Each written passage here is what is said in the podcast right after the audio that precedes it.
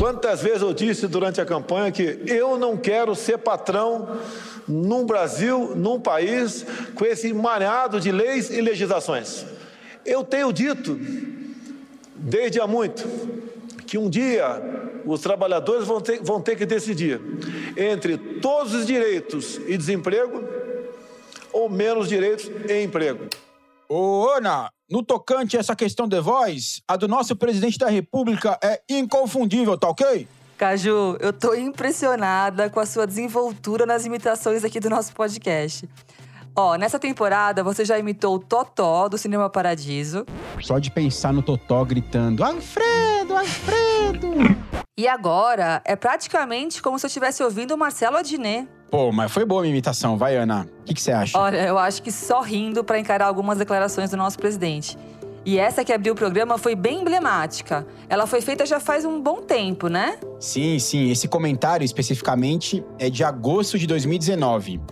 É que aconteceu tanta coisa de lá para cá que parece muito mais de um ano, né? É, e ela me lembrou uma declaração feita pelo nosso vice-presidente, o general Mourão, ainda na época da campanha. O Mourão jogava no ar, como quem não queria nada, críticas, vamos dizer assim, à lei trabalhista. Você tá falando da história da mochila, né, Ana? Exatamente, essa mesmo. Ele disse que o 13º salário era uma mochila nas costas do empresariado. Só que 13º é um direito que a Constituição prevê. Tem gente que diz até que é uma espécie de cláusula pétrea, ou seja, não pode ser mexida. E aí, depois disso, o Mourão até levou um puxão de orelha do Bolsonaro, que naquela época ainda estava tentando vender uma imagem de moderação. Nossa, pode crer. Agora, de qualquer maneira, não é fácil guardar na memória todo o arsenal de declarações bizarras, né, do pessoal da linha de frente desse governo, né, Ana? Ah, não. E eu aguardo ansiosamente a retrospectiva das declarações mais bizarras no final desse governo. Essa vai ser para guardar para a posteridade, para os filhos, netos. Ou não, né? E aqui vai mais uma. Depois que foi eleito, o Bolsonaro fez outro comentário que deu o que falar sobre as leis trabalhistas. No que for possível, você que está engessado no artigo 7, vai ter que se aproximar da informalidade. Nossa, não, desse eu também lembro. Ele abertamente defendeu a informalidade, ou seja, a total ausência de regras, o vale tudo, como um bom parâmetro para a lei trabalhista. Pois é, Ana, e eu resgatei essas falas do presidente para puxar o mote do nosso programa de hoje: mito. Mito? Sério? Não, calma, não é nesse sentido que você está pensando. Na verdade, é no plural: mitos. E eu tô falando de outro sentido que essa palavra tem, né? o sentido da narrativa falsa, sem fundamento. E quando a gente pensa no mundo do trabalho, esses mitos são vários. Por exemplo, direitos trabalhistas atrapalham a geração de emprego? Aliás, direito trabalhista existe só para proteger empregado e atrapalhar a vida dos empregadores? E tem também aquele que diz que os Estados Unidos só são o que são, né, a principal potência do mundo, porque lá não tem nem justiça do trabalho e nem lei trabalhista. Agora, a gente também vai falar de alguns mitos bem brasileiros. Por exemplo, a CLT, a Consolidação das Leis do Trabalho, é mesmo uma cópia da Carta del Lavoro do fascismo italiano?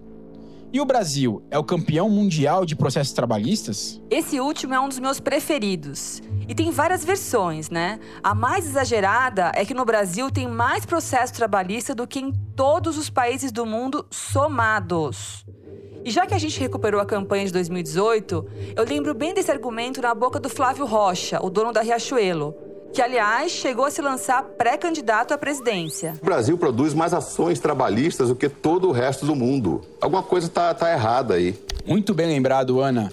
Para quem não conhece o Flávio Rocha, além de ser herdeiro da Riachuelo, ele também era um dos líderes daquele movimento de empresários liberais chamado Brasil 200, que defendia uma série de reformas do Estado brasileiro.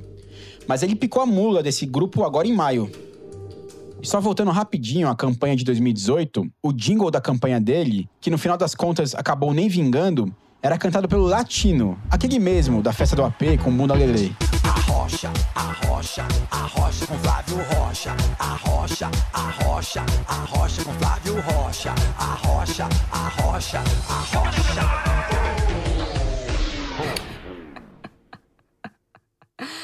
Putz, pior que esse a rocha vai ficar na cabeça agora, né? Vender a ideia de arroxo como uma virtude estava super em alta na eleição de 2018. E tem tudo a ver com a construção dos mitos sobre as leis trabalhistas, que por sua vez têm consequências diretas sobre o presente e o futuro do trabalho. Então, seja bem-vinda, seja bem-vindo a mais um episódio do Trabalheira, um podcast da Rádio Batente. Eu sou a Ana Aranha. E eu sou o Carlos Juliano Adnet, quer dizer, Carlos Juliano Barros, o Caju. A Rádio Batente é a central de podcasts da Repórter Brasil. O Trabalheira é uma série de oito episódios que vai ao ar toda quarta-feira, no feed da Rádio Batente, no seu tocador de podcast preferido ou também no YouTube. Ah, e fica um convite para você visitar o nosso site. Dá para conferir lá os textos, roteiros e as referências de livros, vídeos e filmes que a gente cita nos episódios. Então vai lá, repórterbrasil.org.br barra Rádio Batente.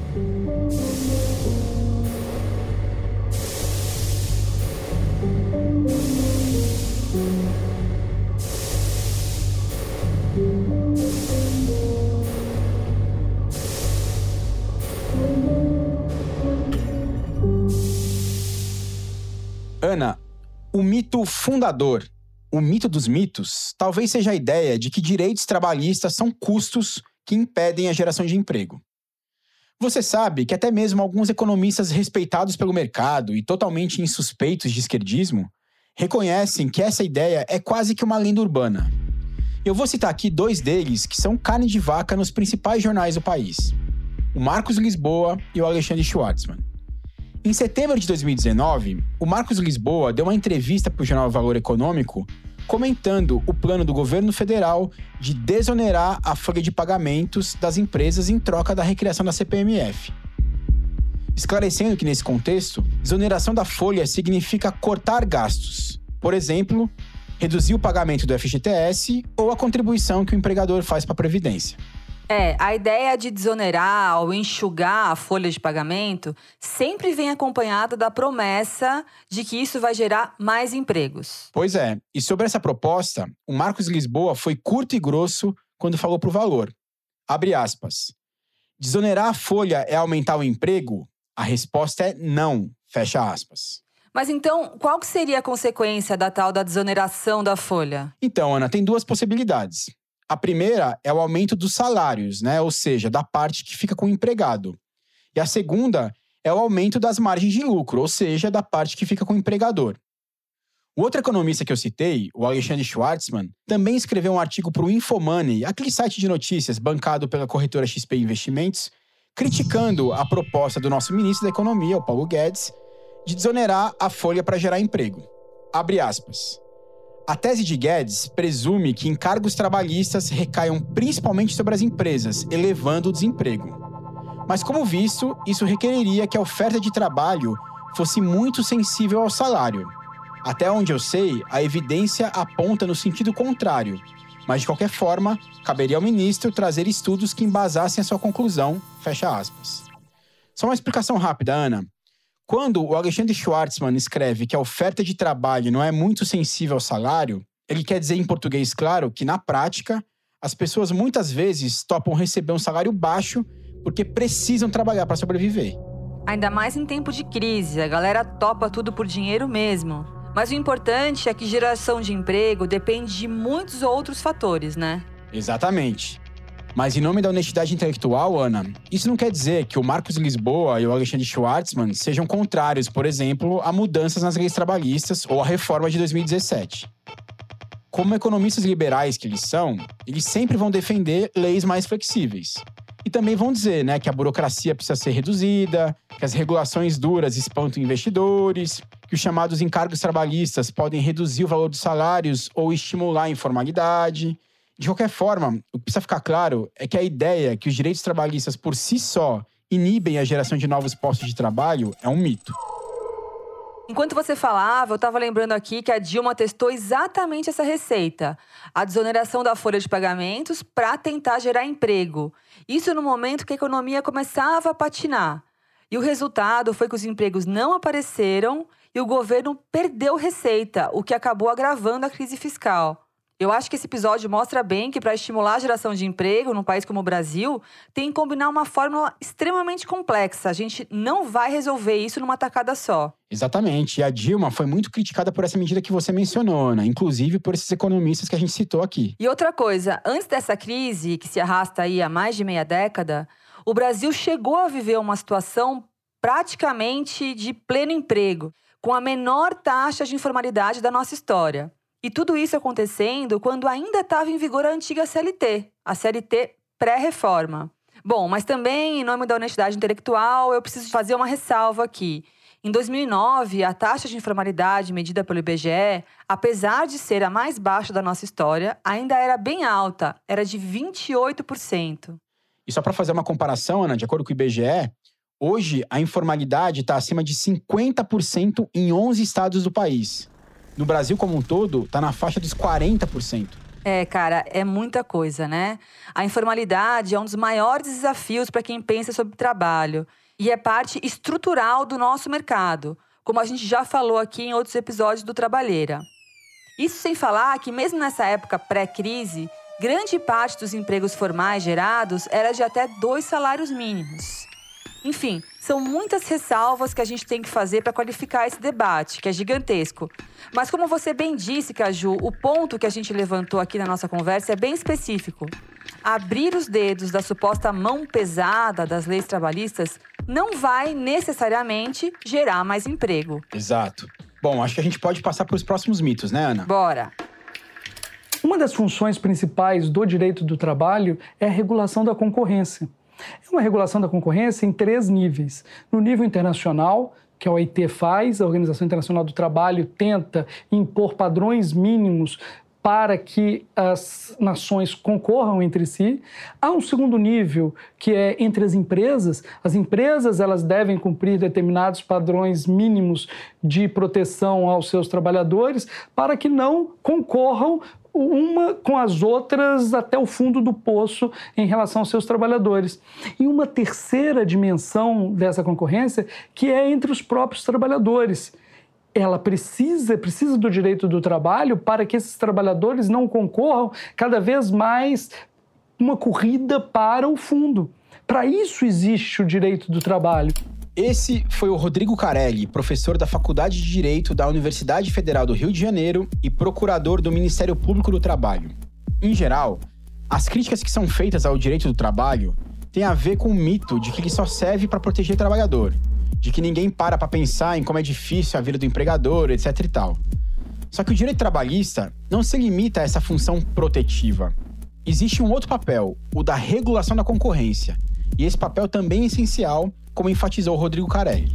É, Caju, e o Carelli falou da OIT, essa sigla de três letras que é muito citada sempre que se fala de trabalho. É a Organização Internacional do Trabalho.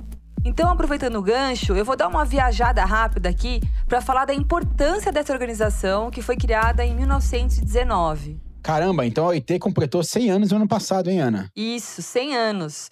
Ela foi sonhada, digamos assim, durante os debates do Tratado de Versalhes, o acordo de paz assinado em Paris e que colocou fim à Primeira Guerra Mundial. E se você nunca bolou as aulas de história, Caju, você vai lembrar que uma das principais razões que provocaram a Primeira Guerra Mundial foi justamente a disputa entre as potências europeias por colônias na África e na Ásia.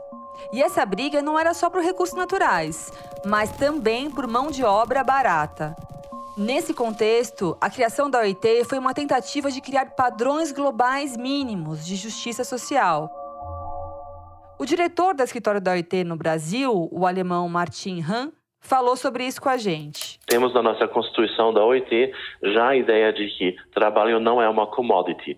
É realmente muito diferente de outros fatores da produção e sabemos que também empresas que realmente tratam bem dos trabalhadores, que asseguram que realmente tenham condições dignas de trabalho, vão sair muito melhor. E no contexto das negociações na Conferência de Paz em Versalhes, realmente foi muito claro que para criar um sistema que seja um sistema que consegue conquistar a paz e assegurá-la, seria necessário também de que essa paz se baseie em justiça social e numa competição entre países, claramente, no contexto capitalista, mas que essa competição não seja feita na forma de um race to the bottom, de uma constante degradação de direitos trabalhistas. Agora, tem uma peculiaridade da OIT que sempre me chamou a atenção. Você sabe, Ana, que existem várias convenções internacionais da OIT sobre os mais variados temas, né? De salário mínimo a trabalho escravo. Sim, e só um adendo. Em geral, quando uma convenção é ratificada por um país, ela ganha força de lei. Exatamente. Agora, você sabia que, ao contrário da Organização Mundial do Comércio, a OMC, que é uma irmã bem mais nova da OIT, né? Já que a OMC só foi criada oficialmente em 95, a OIT não tem instrumentos de punição? Como assim, punição? Então, você já deve ter lido alguma notícia sobre algum tipo de sanção aplicada pela Organização Mundial do Comércio a um país que descumpriu regras comerciais. Por exemplo, um tempo atrás, eu vi que os Estados Unidos brigaram por 15 anos com países europeus para que eles parassem de subsidiar a Airbus, aquela fabricante de aviões. Daí, a OMC autorizou que os Estados Unidos aplicassem tarifas sobre as importações de alguns produtos para compensar a perda. Ah, sim, entendi. De fato, a OIT não tem mecanismo para punir um país que descumpra suas convenções. É tudo na base do diálogo.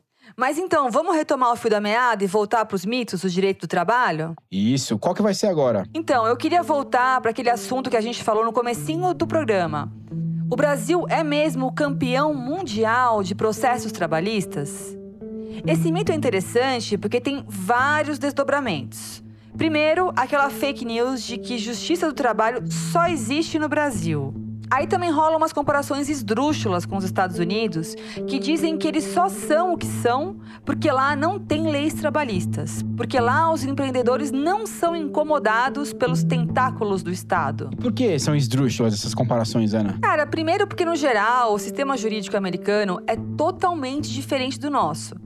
Bom, mas para não cometer nenhuma gafe aqui, eu vou pedir ajuda para os universitários. No caso, a professora Paula Freitas, do Mackenzie. O direito nos Estados Unidos é de outra ordem. São sistemas jurídicos completamente distintos.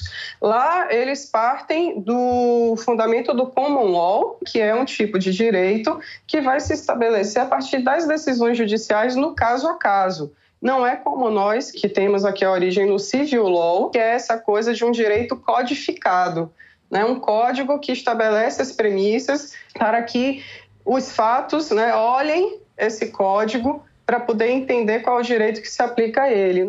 Pois é, assim como os Estados Unidos não têm um código trabalhista, como a nossa CLT, eles também não têm um código civil ou um código eleitoral, por exemplo. Mas isso não quer dizer que lá não existam leis trabalhistas. O Fair Labor Standards Act, a lei trabalhista mais importante dos Estados Unidos, proibiu o trabalho infantil, criou o salário mínimo e fixou a jornada básica semanal de 40 horas, entre várias outras coisas. E você sabe de quando é essa lei, Caju? Nossa, aí você me pegou, hein, Ana? 1938. Ou seja, anterior à nossa CLT, que é de 43.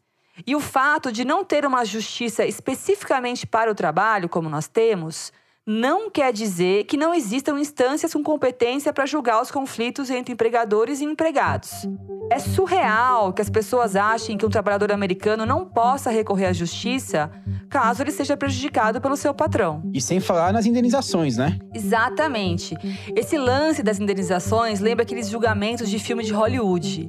Nos Estados Unidos, os processos às vezes geram condenações astronômicas.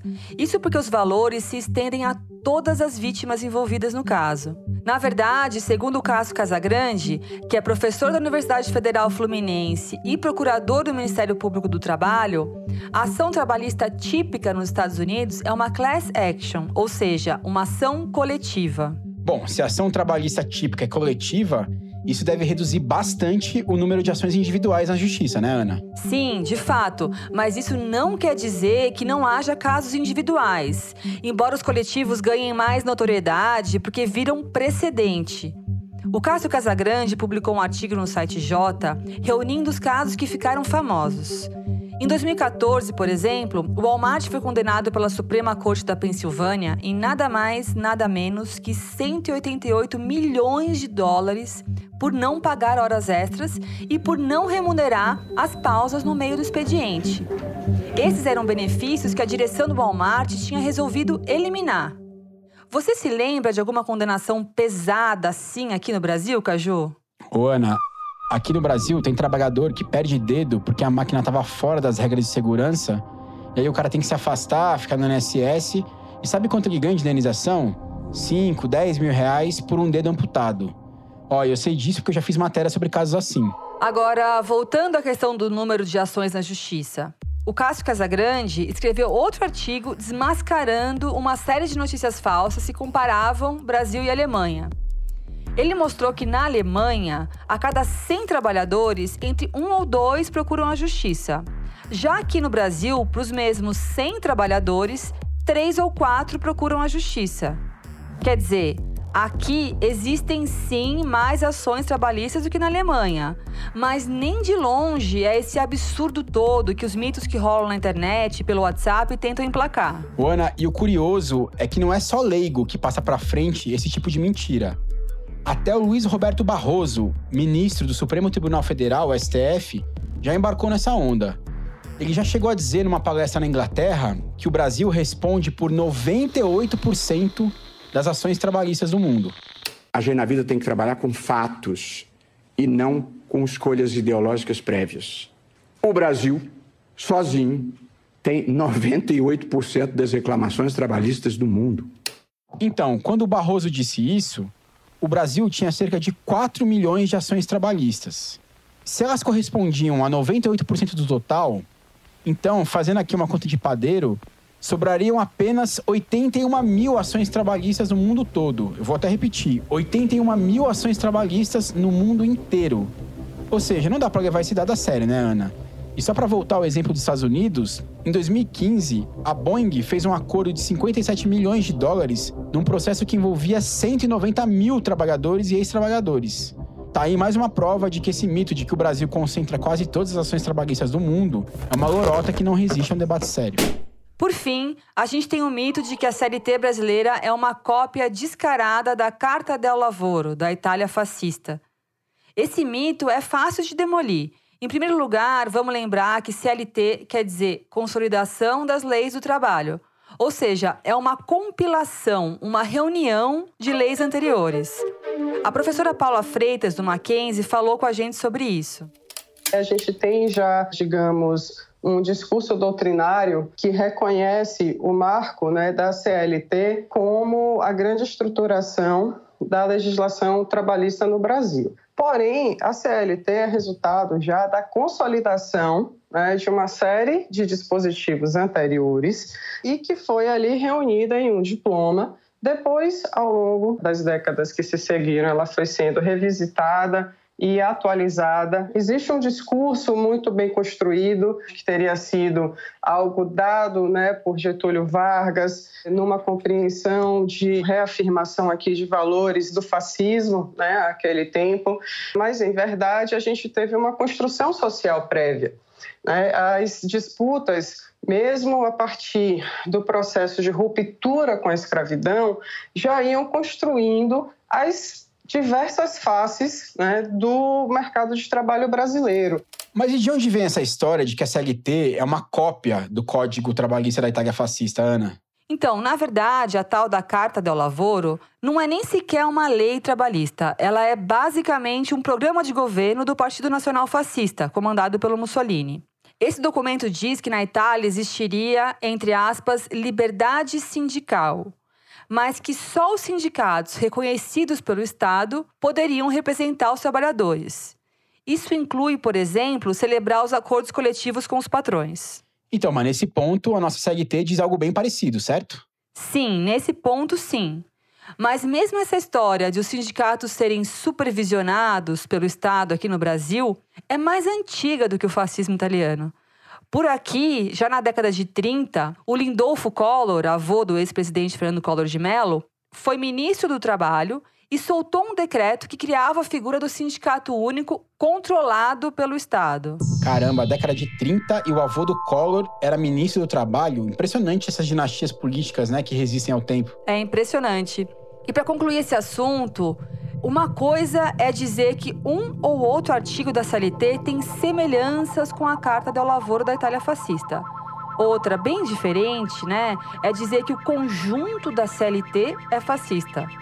A CLT limitou jornada, regulamentou férias e repouso semanal, trouxe normas de saúde e segurança, definiu o salário mínimo, criou um sistema de inspeção do trabalho. Enfim, ela consolidou no Brasil uma série de direitos que países desenvolvidos e liberais já adotavam. Dizer que o código como um todo é fascista é ultrapassar qualquer limite de bom senso. É que bom senso hoje é cada vez mais um artigo raro na praça, né, Ana? Enfim, mas pelo menos com esse episódio, né, a gente tá mais equipado aí para interagir nos grupos de WhatsApp da família, dos amigos e quem sabe até contribuir no combate à desinformação. E com isso, a gente termina o episódio de hoje. Depois de desvendar os mitos sobre o direito do trabalho, no próximo episódio a gente vai falar sobre os trabalhadores que não têm nenhum direito. Zero. É o povo do crowdsourcing. Não vamos nem explicar o que é crowdsourcing para deixar a galera curiosa. Até porque vai ser o grande finale dessa temporada do Trabalheira. E vai ser legal porque a gente vai misturar tudo que a gente vem discutindo ao longo desses dois meses de programa: inteligência artificial, precarização, as novas formas de trabalhar. Então é isso, né, Caju? Acho que a gente fica por aqui. Vamos para os créditos. O Trabalheira pera é uma aí, produção pera, calma, da calma, calma, Ana. Acho que a gente tem que terminar o programa de hoje ao som do jingle de campanha do Flávio Rocha, cantado pelo Latino, né? Boa. Acho que é uma bela trilha sonora para ajudar o pessoal a refletir sobre tudo que a gente falou hoje. A Rocha DJ. Agora vai, ô Rocha! E aí, o que você achou desse episódio? Tá gostando dos podcasts da Rádio Batente? Então deixa sua avaliação lá no seu aplicativo de podcast preferido. A gente vai adorar saber sua opinião. O Trabalheira é uma produção da Rádio Novelo para a Rádio Batente e a central de podcasts da Repórter Brasil. A coordenação geral é da Paula Scarpim. O roteiro original é de minha autoria, Carlos Juliano Barros, com a colaboração da Ana Aranha. O tratamento de roteiro é do Vitor Hugo Brandalize. A edição e a montagem são da Juliana Santana, da Clara Helstab e da Mari Romano. A música do programa é composta pela Mari Romano e pelo João Jabassi, que também faz a finalização e a mixagem do programa. A coordenação digital é da Juliane Jäger e a distribuição é da Bia Ribeiro. Obrigado pela companhia, Ana, e até a próxima. Valeu, Caju! Até quarta! A rocha! Coisa brega, né? Muda Brasil!